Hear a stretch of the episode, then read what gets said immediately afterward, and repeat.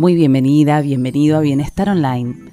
Soy Mari, profe de yoga antiguo, soy instructora de mindfulness, actriz, cantante, licenciada en comunicación, locutora nacional. Soy, como verás, una buscadora incansable.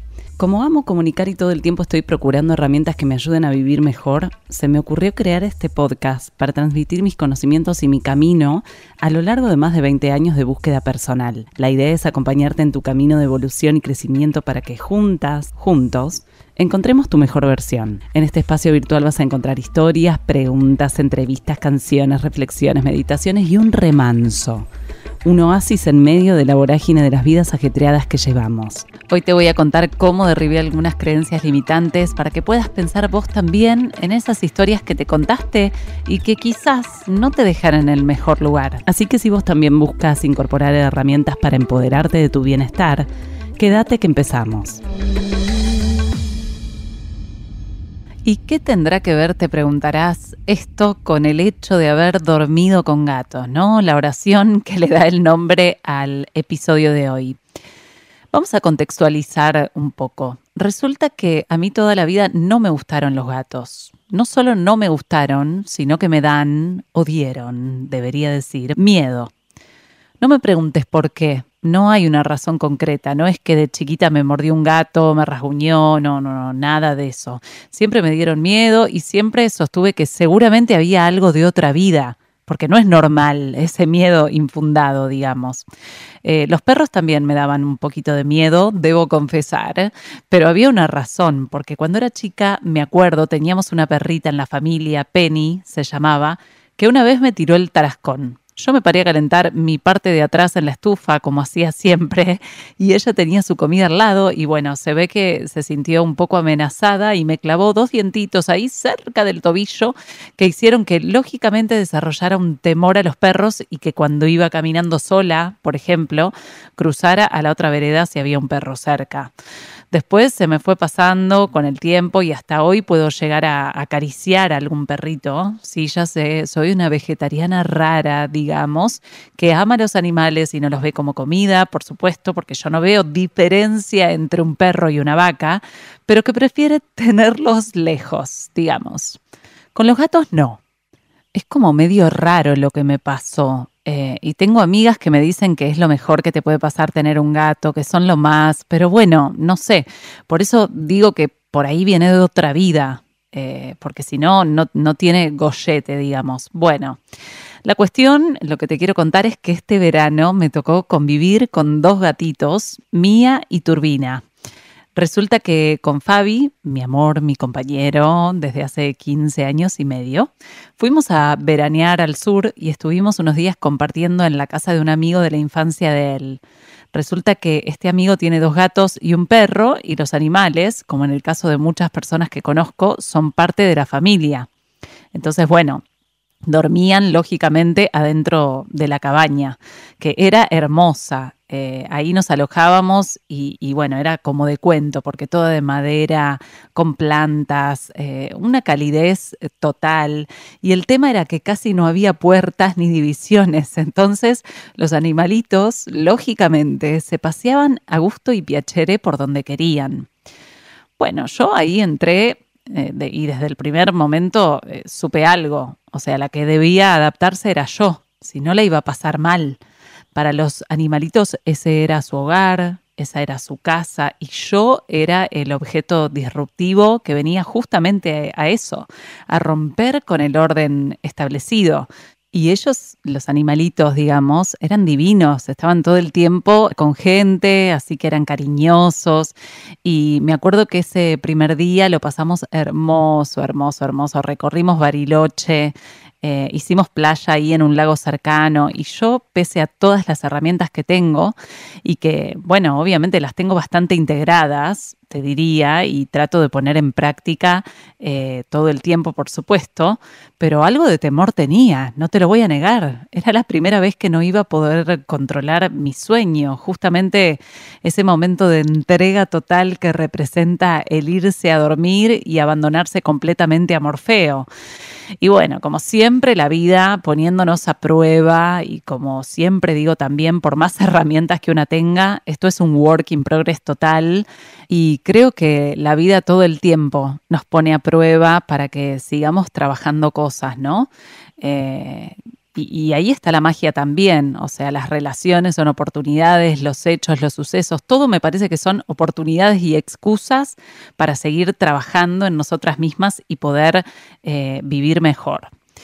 Así que bueno, ese día pasamos, como te decía, un día hermoso, después cenamos, reímos, brindamos y nos fuimos a dormir. Y no te voy a negar que un poquito me costó dormir. Al principio daba alguna vuelta, eh, recurrí por supuesto a mi mejor amiga y aliada que es la respiración, comencé a respirar profundo, placentero, observando ese movimiento respiratorio. Y también después de un ratito de exhalaciones más largas que las inspiraciones para activar más aún el parasimpático, me di un autoyoga nidra descontrayendo de los pies a la cabeza, así tal cual lo doy en mis clases.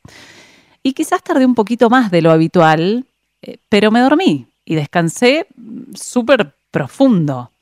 Las noches siguientes no tuve que hacer nada, simplemente acostándome y cerrando los ojos ya entré en sueño profundo, como gracias a la vida, al yoga y al mindfulness me pasa todas las noches.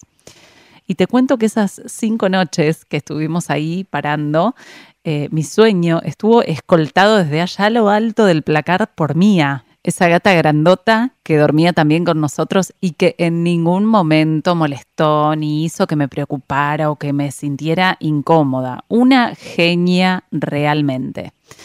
Ahí me di cuenta de que muchas veces esas afirmaciones que hacemos de nosotras mismas, tan categóricas, esas historias que nos contamos y que sostenemos con tanto ahínco, no son más que creencias limitantes.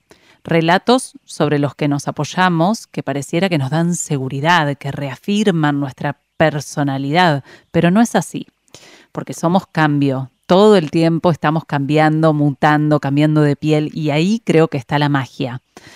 En verdad, esto de derribar creencias limitantes y cosas que nos dijimos toda la vida ya me había pasado el año pasado, primero en mayo, cuando decidí incorporar el baño de agua helada al final de cada ducha como un hábito cotidiano que se quedó conmigo para siempre, ahí dije, bueno, listo, si puedo esto, puedo cualquier cosa. Y después, en agosto de ese año pasado también, cuando decidí sumarme al taller fundamental del método Wim Hof y me sumergí en una pileta de hielo con temperaturas invernales. Eso fue espectacular también, porque históricamente yo siempre fui friolenta. La más friolenta, te diría, de la familia, en La Plata de chiquita me acuerdo dormía con siete frazadas para que te des una idea, siempre con frío. Entonces una vez durante la pandemia, en el 2021 creo que fue, miré el documental de Netflix que se llama The Goop Lab. Si no lo viste, te lo recomiendo. Es eh, sobre la marca que tiene Gwyneth Paltrow y en donde muestran cómo ella y su equipo, con una dosis importante de curiosidad, se exponen a distintos tratamientos no convencionales en búsqueda del bienestar y la sanación. Bueno, el tema es que vi el del método Wim Hof, que yo no lo conocía, y me llamó mucho la atención. La historia de él, el por qué comienza con esta crioterapia y los efectos que tuvo en su vida y luego en la de miles de personas, ¿no? Después de eso, mágicamente y gracias al algoritmo de Instagram, aparecieron dos mujeres, las primeras instructoras de Latinoamérica certificadas que brindan el taller, y decidí sumarme. Y lo que te puedo decir es que fue y es espectacular, pero que más allá de todos los beneficios que tiene la exposición al frío y que está demostrado que son muchos, lo que más caló profundo en mí fueron dos cosas. Uno, como te decía antes, es reafirmar el hecho de que si hice eso, si me expuse al frío en invierno de esa forma, soportando dos minutos, que luego repetí, o sea que fueron cuatro al final, en una pileta con hielo, puedo cualquier cosa. Y lo otro que hizo Mella en mí fue comprobar eh, una vez más que no hay nada, en definitiva, que sea fijo, ni nada que sea estanco, que todo es maleable, que todo es cambiante. Y que muchas veces eso que nos contamos, que repetimos como un mantra, yo soy de tal manera, a mí me gusta tal cosa y tal otra no, yo no sirvo para tal cosa, lo único que hace es dejarnos en un lugar de rigidez, y quiero dejarte con una frase que me encanta y, que espero que quede resonando, que es la rigidez es enemiga del placer. Y por hoy vamos a terminar con este episodio, que espero que te haya gustado. Y en el episodio que viene vamos a respaldar estos cambios que podemos llevar a cabo con data dura, porque vamos a hablar sobre neuroplasticidad. Te voy a contar sobre Marianne Diamond, que fue una genia que descubrió la plasticidad cerebral, la que vino a contar que el cerebro se modifica, se reorganiza, se reprograma y que podemos influenciar este cambio a nuestra medida. Como siempre te pido que si te gusta Bienestar Online lo califiques en Spotify con estrellitas, que te suscribas a mi canal de YouTube y que compartas el podcast con quien creas que pueda servirle, porque lo bueno se comparte y porque estamos creando conciencia en un mundo con mujeres cada vez más empoderadas, más dueñas de su vida y de su bienestar. Un abrazo grande y te espero entonces acá en 15 días.